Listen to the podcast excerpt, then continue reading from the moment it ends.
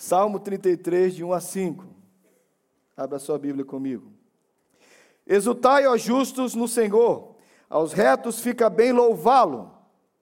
Celebrai o Senhor com harpa, louvai-o com cânticos no saltério de descordas. Entoai-lhe novo cântico, tangei com arte e com júbilo, porque a palavra do Senhor é reta e todo o seu proceder é fiel. Ele ama a justiça e o direito, a terra está cheia da bondade do Senhor. Qual é a última frase que você tem na sua Bíblia, no versículo 5? Está igual a minha? A terra está cheia da bondade do Senhor. Vamos orar. Pai, obrigado por esse tempo, obrigado por tudo que a gente viveu até agora, obrigado porque a gente veio cumprindo esses versículos, o versículo 1, o versículo 12, o versículo 3 desse salmo. Estávamos te louvando, bem dizendo, mas Senhor, a gente lendo esse salmo, para no versículo 4 que diz que a tua palavra é reta e todo o teu proceder é fiel. Então, enquanto a gente olha agora para a tua palavra que é reta, fala ao nosso coração, anula a nossa mente ansiosa, preocupada, tensa, cheia de pensamentos confusos, desconexos às vezes vezes. Anula essa mente preocupada, pensando no amanhã, no depois. Senhor, sossega o nosso coração na tua presença. Fala conosco, Paizinho. É no nome de Jesus que eu oro e no nome de Jesus que eu te agradeço. Amém. De todos os lugares que eu mais gosto de pregar, eu mais gosto de pregar aqui nessa igreja. Eu saí, eu saí no carnaval para pregar. Então, de manhã eu pregava para os jovens lá em Limeira, no sábado e domingo, de manhã eu pregava, de manhã pregava para os adultos, de noite para os jovens. Então, sábado de manhã para a família, domingo, sábado à noite para, os jovens, domingo de manhã para a família, domingo à noite para os jovens. Preguei no culto das seis da tarde. Quando deu domingo de carnaval, eu já tinha pregado cinco vezes. Peguei um avião cedo de manhã em Congonhas, fui para o Paraná, cheguei dez horas, em, é, nove horas em Curitiba, onze e meia eu estava pregando em, em, Ponta Grossa, preguei de manhã, preguei de noite, preguei na terça, acabou o carnaval, já tinha pregado oito vezes. Deus abençoou demais, foi bom demais, preguei em outras igrejas, mas eu fico saudade de vocês. Eu gosto de pregar aqui, porque eu sei que aqui é onde o Senhor Jesus me colocou. Mas quando eu falo dessas coisas e eu começo a andar por aí, quanto mais longe eu vou, eu fico pensando em como eu olho a vida. E você sabe que à medida que você troca de ambientes, que você troca de conversas, que você troca de pessoas, você vai percebendo como as pessoas estão. E a pergunta que mais me fazem quando eu volto do Brasil é como está o Brasil? Como estão as coisas lá? Como é que estão as pessoas? Eu fui dando as minhas respostas, mas é engraçado que tudo tem a ver com como a pessoa enxerga a vida. Como você enxerga a vida? E esse é um conceito fundamental para mim, porque de tempos em tempos eu preciso voltar a ele com vocês, pregar sobre isso e preciso falar comigo. Eu falo primeiro comigo. Qual é a tua cosmovisão? A cosmovisão é um conceito maravilhoso. É como você enxerga a vida, como você enxerga o universo, a partir de, de que lentes, a partir de que prisma você olha para a realidade ao seu redor. Como é que você enxerga a vida? Qual é a tua cosmovisão? Cosmovisão, se a gente fosse usar o conceito da, da, da, ciência, né, é o modo particular de perceber o mundo, geralmente tendo em conta as relações humanas, buscando entender as questões filosóficas da existência, do pós-morte, a concepção e a visão que você tem do mundo. A, a, a, cosmovisão talvez seja mais fácil desenhar. Acho que é mais fácil desenhar. Então, quando eu penso em cosmovisão, eu penso nessa figura. Essa figura, talvez, numa imagem, explica tudo. Se você olhar para a TV, se você olhar para os jornais, se você olhar para o teu tablet somente, para as notícias, para o teu Instagram, para tudo que está apresentando a você, você tem, obrigado, Alexandre, você tem a concepção de si mesmo, nós estamos perdidos. Mas se você olhar para a palavra de Deus, você vai dizer, qual é a diferença? A cosmovisão é para onde você está olhando, qual é o prisma que você olha, qual é a concepção que você tem. Se você está olhando do jeito errado, se você está olhando através de tudo que, essa, que a mídia, muitas vezes perigosa, cheia de preconceitos, preconceitos, tudo preparado, você vai dizer: nós estamos perdidos, nós estamos arrebentados, não tem saída. Bem, esse é o jeito perigoso de se olhar. Mas olha para a Escritura e você vai dizer: nós estamos salvos. Para onde você vai olhar? E aí, eu queria te dar, talvez, o, o que tem Pregador, às vezes, a gente prega do que está a igreja precisando, do que a doutrina é necessária, mas eu queria pregar do que está queimando no meu coração essa manhã e de como Deus tem me ajudado a vencer minhas lutas e meus problemas. Eu quero falar um pouquinho de como Ele tem cuidado das minhas, das minhas vistas, da minha visão esse dia. A melhor cosmovisão que eu posso te dar é a visão do versículo 5. O salmista diz: Ele ama a justiça e o direito, a terra está cheia da bondade do Senhor. Você já parou para pensar que esse cara, esse salmista, com todo respeito, chamando ele de cara, mas ele olha para o mundo e ele diz a si mesmo: O que, que você está vendo? Você pergunta para ele: O que, que você está vendo? Eu vejo prédios, eu vejo problemas, eu vejo dificuldades, eu vejo guerras. Mas você olha para esse salmista em específico e pergunta: O que, que você está vendo? Ele diz: Para mim a terra está cheia da bondade do Senhor. Qual é a diferença? Qual é a diferença? Por que, que Deus fez isso? Talvez um filme que vale a pena você assistir chama A Vida é Bela. A Vida é Bela é um filme muito interessante, é um filme que você podia assistir numa pancadinha só. Você senta no filme, é um filme do Roberto Benini, no qual ele é o Guido, Guido pai, ele tem um filho de José, e eles são enviados para um campo de concentração. E o cara pensa, esse lugar vai pirar esse garoto, é um menininho bem pequeno. Ele diz, esse campo de concentração, essa violência vai acabar com ele. Então o Guido faz uma escolha. Ele coloca um filtro no olho do menino e diz, isso aqui tudo é um jogo. E ele começa a cuidar da visão, e, vê os guardas, e vê a violência, enquanto tudo está acontecendo, ele protege o coraçãozinho do menino, dizendo: Isso aqui é um jogo, e o garotinho se diverte, ele ri tudo aquilo, enquanto ele ri tudo aquilo, a graça de Deus vai se manifestando nesse filme. É só um filme, gente, eu não estou transformando em palavra de Deus, não estou transformando em doutrina, nem ensinamento. O que ele faz, escolha que o pai faz, é proteger os olhos do filho diante da desgraça da guerra, diante do terror da guerra, do terror do campo de concentração. Ele diz: Calma, eu te protejo. E todas as vezes vezes que eu olho para esse filme, eu penso em Deus. Que Ele tem algo para colocar nos nossos olhos, para a gente não somente ver desgraça, desespero, desânimo, frustração e falta de esperança. Deus pode nos dar uma visão do que Ele fez, porque a terra, mais que cheia de desgraça, problemas e dificuldade, roubo e mentira, a terra está cheia da graça e da bondade de Deus. Está na Bíblia. Você só precisa ajeitar suas vistas. Você só precisa corrigir os seus olhos. E essa manhã, em nome de Jesus, eu quero pedir que a palavra de Deus pegue um pouco de colírio nos seus olhos, para você parar de ver desgraça. Para que você pare de ver somente dinheiro, prosperidade, porque parece que é só isso que alguns veem. Outros só veem malícia, outros só veem engano, outros só veem coisas que não prestam. Querido, a terra está cheia da bondade do Senhor. Por isso que a gente precisa dizer, não como mantra, não como vício, nem como jargão, não como, como quem fala qualquer coisa, mas é bom quando a gente fala o Senhor é bom. Deus é bom. E quando a Bíblia repete que Deus é bom, a Bíblia repete muito, gente. O tempo inteiro a Bíblia diz que Deus é bom. Primeiro Crônicas diz isso, render graças ao Senhor, porque Ele é bom e a sua misericórdia dura para sempre. 7,3 de 2 Crônicas, Ele é bom, a misericórdia dura para sempre. E continua dizendo lá em 2 Crônicas 5,13, Ele é bom, a sua misericórdia dura para sempre. Esdras 3,11, Salmo 100, versículo 5, porque Ele é bom e a sua misericórdia dura para sempre. Salmo 107, Salmo 135, Salmo 136, Salmo 118, 118, 29, 106, Jeremias 33, a Bíblia segue sempre com o mesmo coro. Ele é bom e a sua misericórdia dura para sempre. Por que, que a Bíblia está repetindo tanto? Gente, qual é o propósito de Deus? Deus está querendo colocar algo no seu coração e no meu. Ele está querendo colocar a lente certa. A terra está cheia da bondade do Senhor. Essa manhã, em nome de Jesus, eu desafio você a ver uma terra cheia da bondade do Senhor. Pastor, mas tem guerra? Tem guerra. Pastor, mas existem enganos? Existem. Pessoas ruins? Cheio. Mas o diabo tem feito coisas ruins na terra. O diabo tem feito coisas ruins na terra. Mas eu quero que você veja a terra pelos olhos do Senhor. E nos olhos do Senhor, a terra está cheia da bondade do Senhor.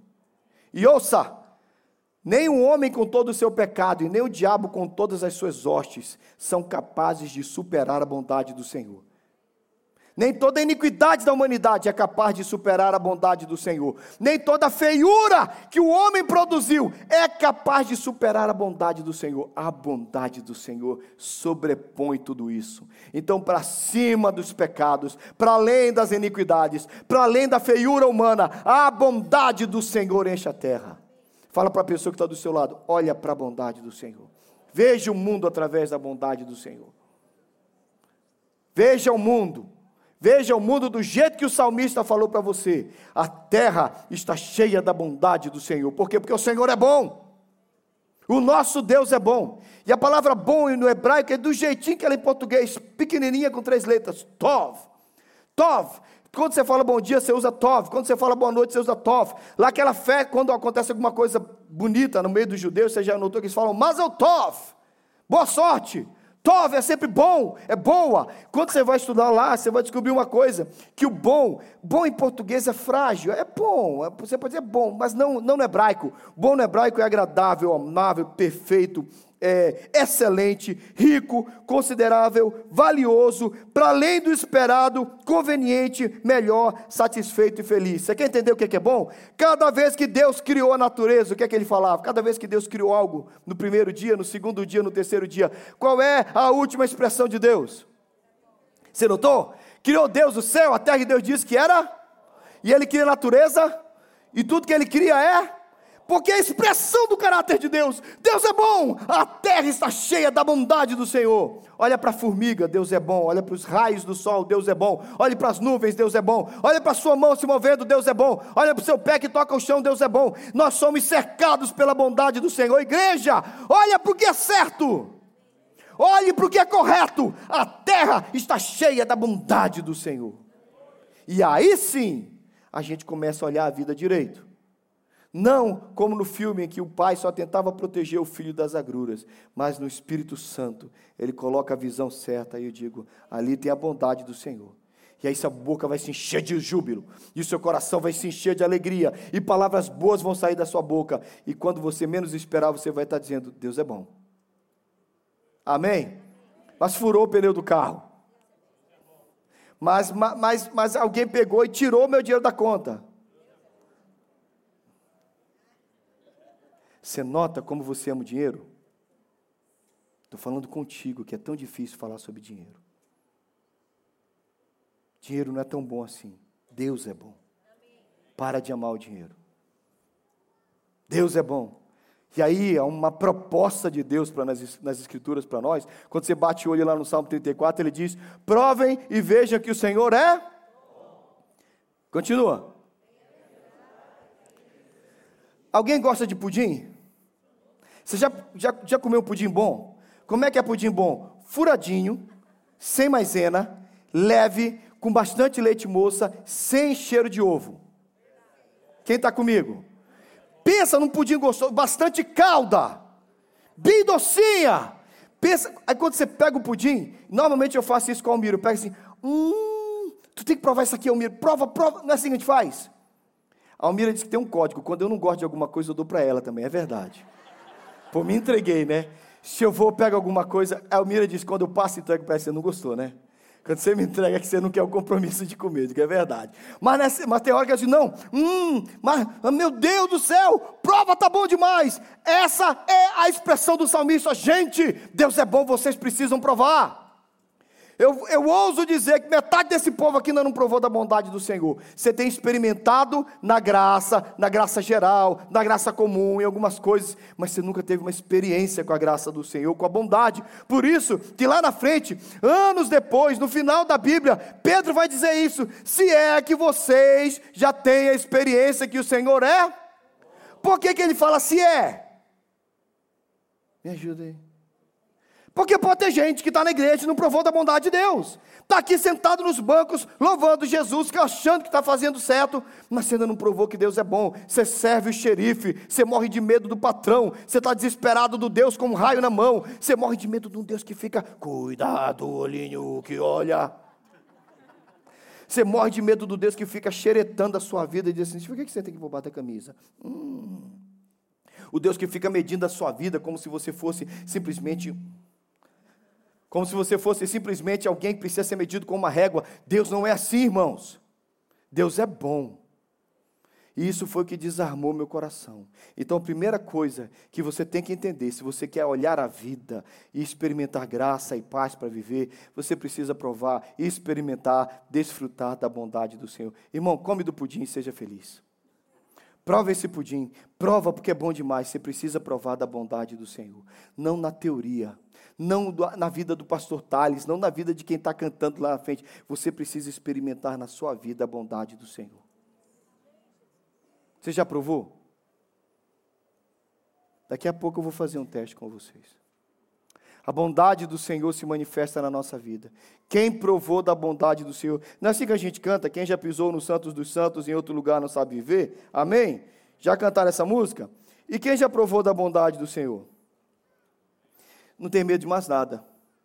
Deus é bom. Eu fui para fazer um curso missionário, o curso que a Lauren está fazendo, o curso que o Lucas. Já voltou o Lucas? Ainda não, né? Cadê o pai, os pais? Eu fazia esse curso em 1994. E com um mês de curso, gente, eu estava super desanimado, e meu, minha turma também. Eles fazem um negócio bem pesado com a gente, principalmente naquela época lá em Contagem. Gente, não tinha guarda-roupa, era caixote. Eu sempre tive guarda-roupa, eu nunca usei um caixote. Você já colocou suas roupas num caixote? Cara, eu colocava as roupas no caixote com dó. Porque além de tudo era cheio daquelas. Dizia assim: missionário tem que saber guardar roupa no caixote, roupa no caixote. Coloquei cama ruim, muito pó. Para quem tem rinite, você viu que eu estou pregando de vez em quando, estou coçando o nariz, é fácil. Imagina eu num lugar cheio de pó. Saudade da minha casa. Nós éramos seis homens no quarto, um da Assembleia de Deus, um da Igreja Batista, um da Quadrangular. Pensa na salada de fruta. E tinha um presbiteriano que dizia amém. Aquela noite nós fomos dormir desanimados demais. Aquela noite eu tinha pensado, cara, eu vou embora daqui, está muito difícil.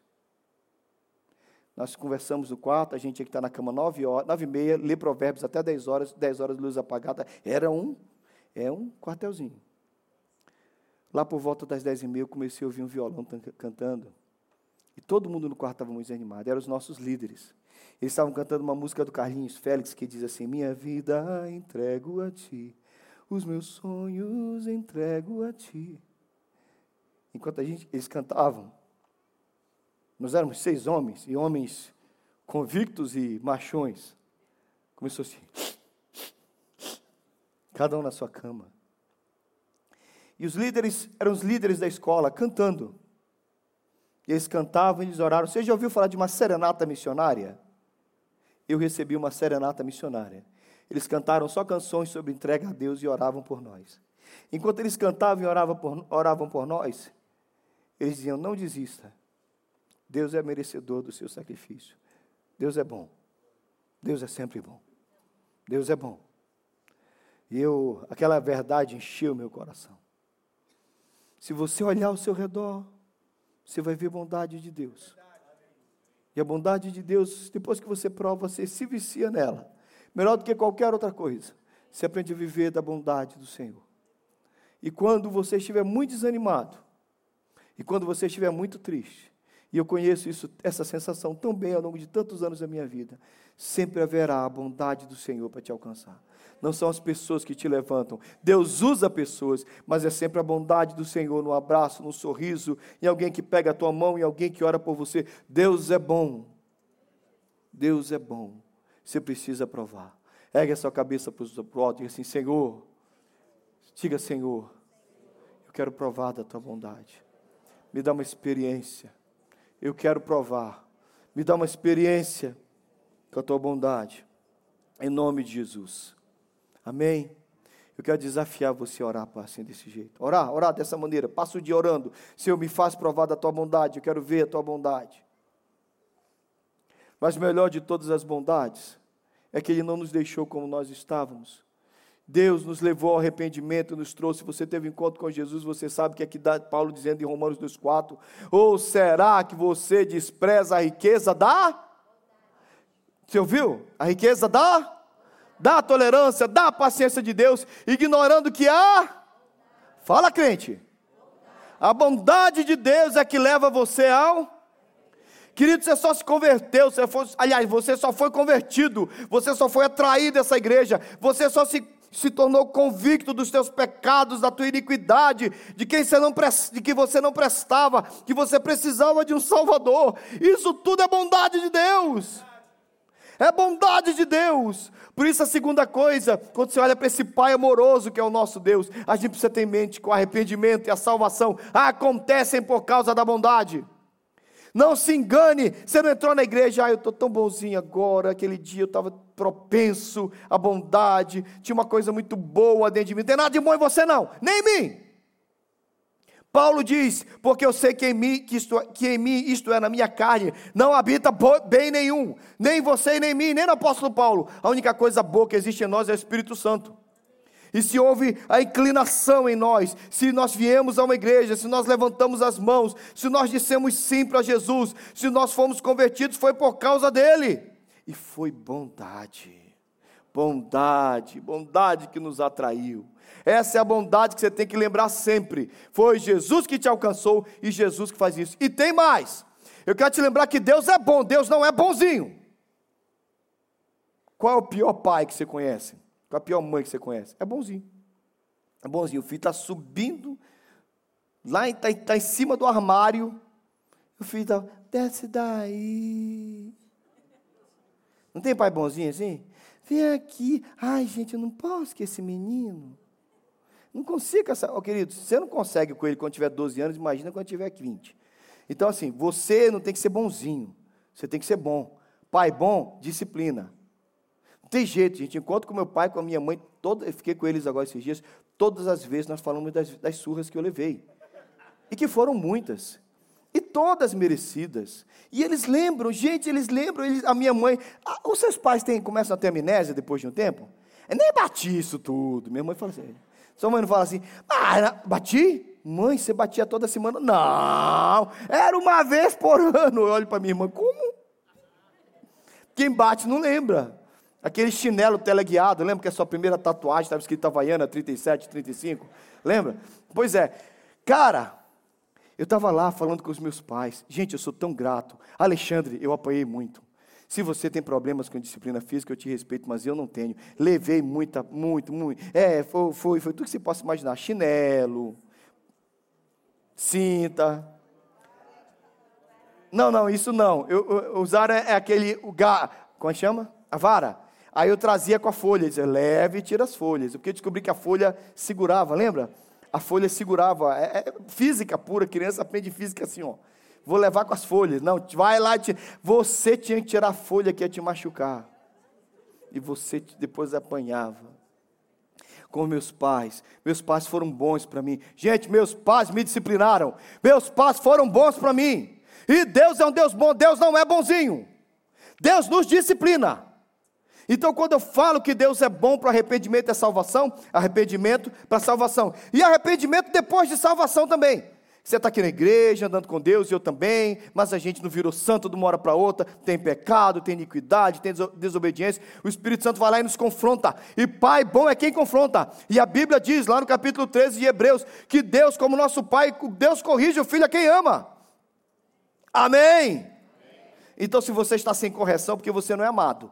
E se você é corrigido, se você é disciplinado, se você leva o bom e abençoado, a boa e abençoada disciplina de Deus, é porque Ele é amoroso com você e comigo. Então, gente, vamos aceitar. E dar louvor ao Senhor pela disciplina dele. E nisso Ele é bom também.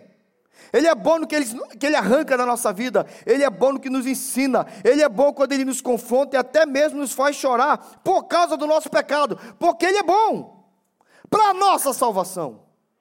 Amém? Então entenda, você está aqui na igreja, está gostoso, estamos louvando a Jesus, tem pecado na sua vida? Para de cometer, muda de vida, porque Deus é bom. Não tente o Senhor. Você tem, o jeito easy, tem o jeito hard. Qual que você quer? E o Papai do Céu é bondoso. Ele acha você. Meu pai falava assim para mim: meu chinelo te acha. Já viu isso? Você nunca ouviu isso, não? Meu pai falava assim: minha cinta te acha. E eu acho que até hoje eu ouço uma vozinha lá do céu dizendo assim: Thales, eu te encontro. Eu sim, Senhor. E Ele me acha mesmo. E isso é bondade de Deus. Aceite a bondade do Senhor, também na disciplina. Agora, como eu sei que tem gente aqui que não tem encontro com Jesus, para todo, porque todo culto tem, e principalmente tem gente que está aqui faz tempo, mas também não teve encontro com Jesus. Entregue-se ao Senhor. Confesse Jesus como Salvador da sua vida. Você precisa ser um salvo. E isso acontece por perceber a bondade de Deus, perceber que Deus é bom e dizer assim: quer saber? Deus é bom, e Ele me salvou, Ele me amou, Ele morreu na cruz por mim, vou segui-lo. Experimente da bondade de Deus na salvação. E se algo está movendo no seu coração para isso, fique sabendo, é bondade de Deus. Amém? E o terceiro e último texto que eu quero ler com vocês, gente. Fala assim: o Senhor é fiel. Continua. Continua, o Senhor é justo. O texto todo, de, de 13 a 17, diz assim: O teu reino é reino eterno, a gente até cantou isso, e o teu domínio permanece de geração em geração. O Senhor é fiel em todas as suas promessas e bondoso em tudo que faz. O Senhor ampara os que caem, levanta todos os que estão prostrados, os olhos de todos que, se voltam para ti, tu lhes dás alimento no devido tempo, abre as mãos e satisfazes os desejos dos seres vivos. O Senhor é justo em todos os seus caminhos e bondoso em tudo que faz. Tanto no versículo 13 como no versículo 17, é, esse trecho da Bíblia diz: O Senhor é bondoso em tudo que faz. Talvez o que eu preciso dizer de mais importante para alguns de vocês é que, embora você aceite que Deus é bom, quando acontecem algumas circunstâncias na sua vida, você coloca em xeque a bondade de Deus. A maioria das pessoas que eu vejo falando sobre a bondade de Deus, elas não falam assim, ah, eu já acordei perguntando se Deus é bom mesmo. Não. Ah, mas espera aí, perdi meu emprego. Aí vem uma circunstância, a pessoa fala assim, como é que Deus pode ser bom e eu perdi esse emprego? Tem gente nessa igreja, e na igreja do lado, e na igreja da esquina, e na igreja da cidade do lado, e lá do outro lado do mundo, que basta uma situação complexa, basta uma situação complicada, basta as coisas começarem a dar errado e você fala, mas será que Deus é bom? Ah, mas o meu marido me deixou, será que Deus é bom? Ah, mas apareceu uma doença em mim, será que Deus é bom? E nós vamos questionando a bondade de Deus a partir dessas coisas. E nós nos afastamos da bondade de Deus porque nós aproveitamos uma circunstância. Uma circunstância, a gente elege um momento pontual da nossa vida e a gente quer a partir disso dizer que Deus não é bom. Você não vai definir a bondade de Deus por um momento da sua vida. Porque se você fizer isso, você não conhece o Senhor. O apóstolo Paulo estava no navio que afundou, naufrágio. Depois que o navio afundou, ele saiu nadando até a beira da água, chegou lá, até a beira da praia, chegou lá, pegou uns gravetinhos para acender uma fogueira. O que é que saiu do meio dos gravetos? E o que é que a serpente fez com o apóstolo Paulo? Picou. Paulo podia ter dito: peraí, meu, está dando tudo errado. Senhor, como é que o senhor pode ser bom? O barco que eu estava afundou e agora fui picado por uma serpente. Em menos de seis horas está dando tudo errado. Como o Senhor é bom? Mas aquela picada da serpente serviu para a pregação do Evangelho em toda a ilha de Malta. Lembre-se, você não pode definir a bondade de Deus só porque as coisas estão dando errado na sua vida. Você não vem para cá, ouvir a pregação, ouvir a palavra de Deus e você diz: Ah, mas está dando tudo errado no meu casamento. Ah, mas está dando tudo errado na minha empresa. Ah, mas a minha saúde não está legal. Mas Deus é bom. Ou você aprende que Deus é bom para além das circunstâncias, e Deus vai manifestar a bondade dele aí. Nisso que você não entende, Deus vai manifestar a bondade dele. Aqui não é pregação do tipo, gente, vem para Jesus, vai dar tudo certo. Não, tem muita coisa que dá errado. Esse é o processo.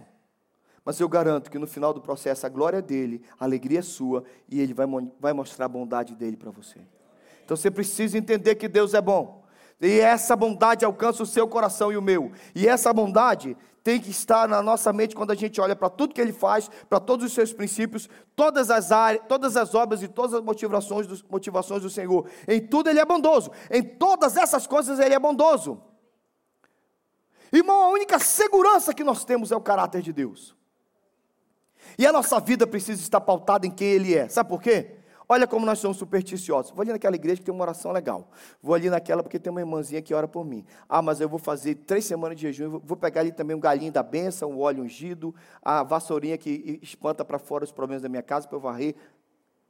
E nós vamos de crendice em crendice. Você notou quão, quão, quão supersticiosos os crentes estão se tornando nos nossos dias? Porque nós queremos amuletos. Nós queremos pequenas coisas poderosas, ou, pequeno, eu quero um pastor que coloque a mão na minha cabeça e ore por mim e tudo seja resolvido.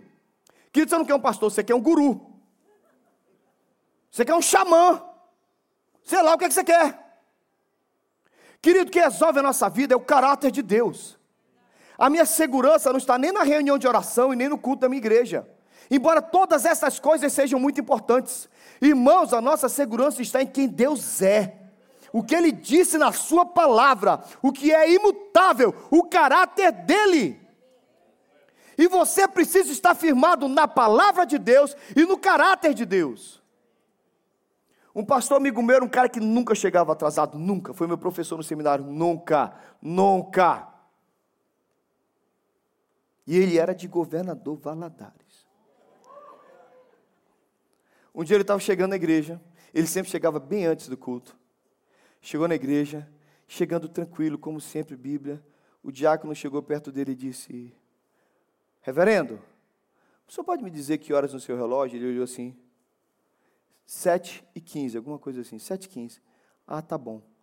Pastor, seu relógio está quebrado, porque já são 7h45. Mas eu sabia. Eu sabia que o senhor não estava atrasado, porque o senhor nunca chega atrasado. Esse professor contou isso para a gente no seminário.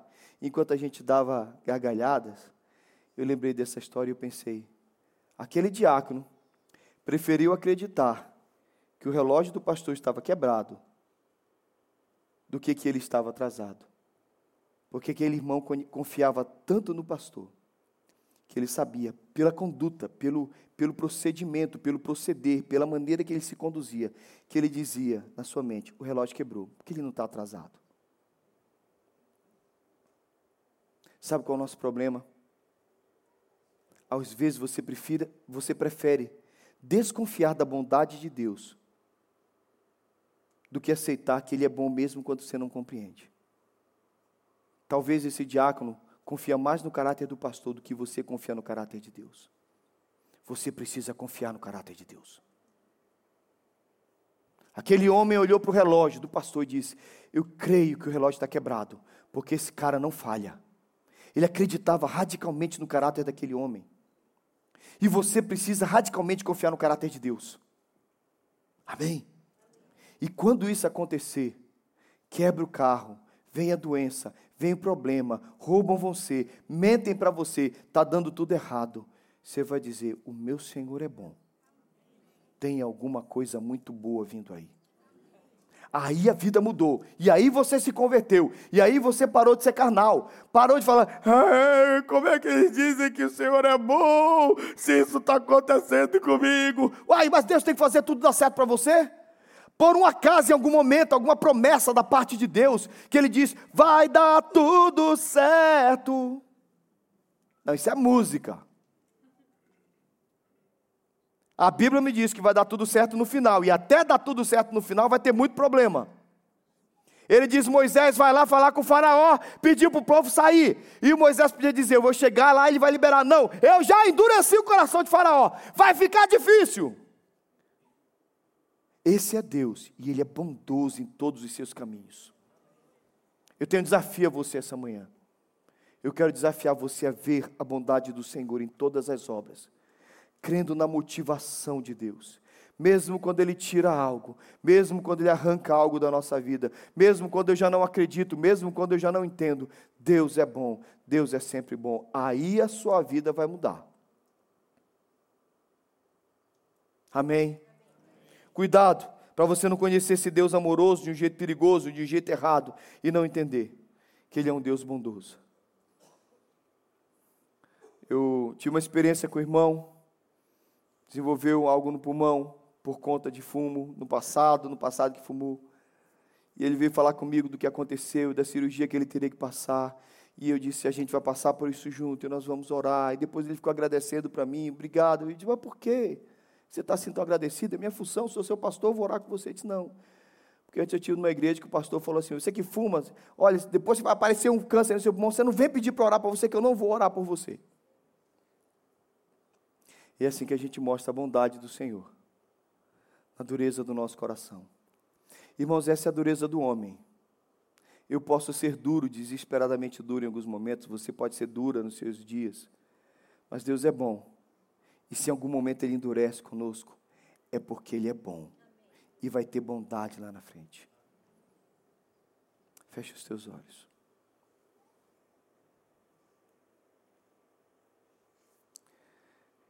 Eu estava orando hoje de manhã, preparando para esse sermão. Tio Pedro, nosso amigo, queria chamar os presbíteros, diáconos também para cá. Tio Pedro, nosso amigo, amigo de tantos anos,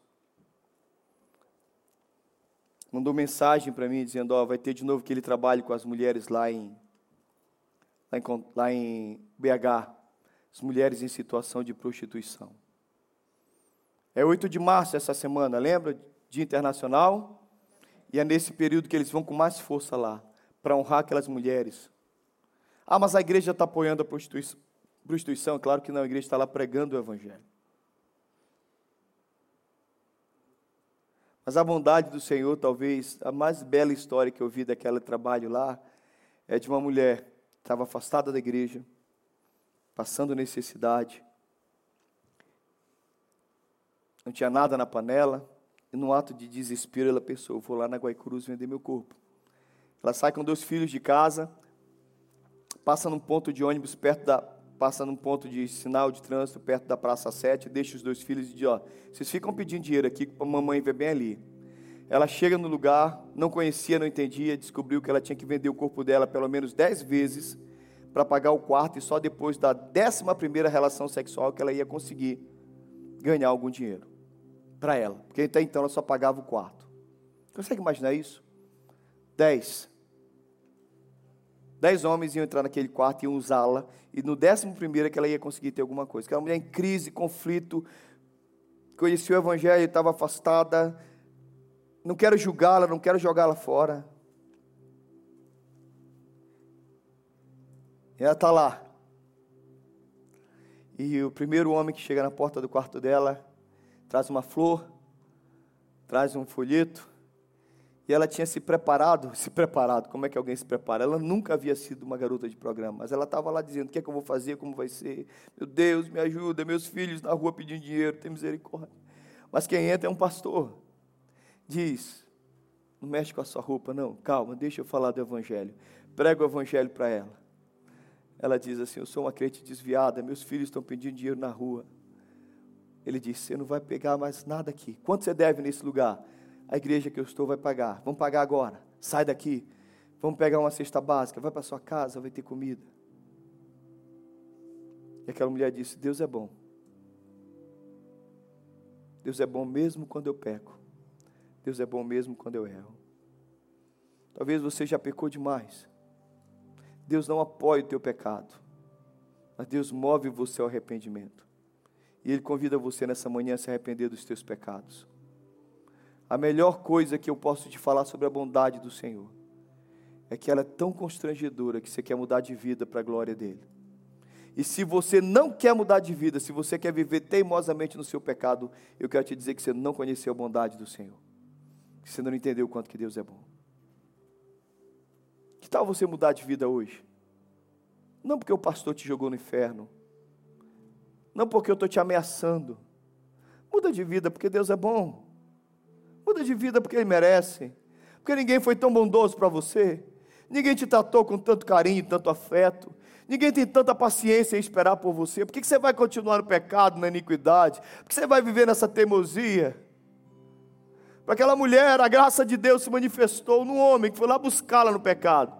Mas a mesma graça se manifesta para você essa manhã, dizendo: sai dessa vida, muda de vida. Abandona esse pecado, abandona essa iniquidade, converta-se, entrega a sua vida a Jesus. E para você que está no pecado, mesmo andando com Cristo, para agora, muda de vida, porque Deus é bom.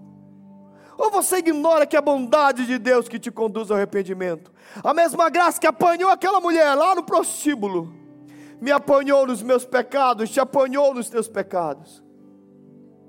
E essa manhã eu queria propor uma conversão por bondade. Ele é tão bom para mim, que eu não posso deixar de segui-lo. Amém? Você pode fazer isso? Feche os teus olhos e Senhor, eu quero.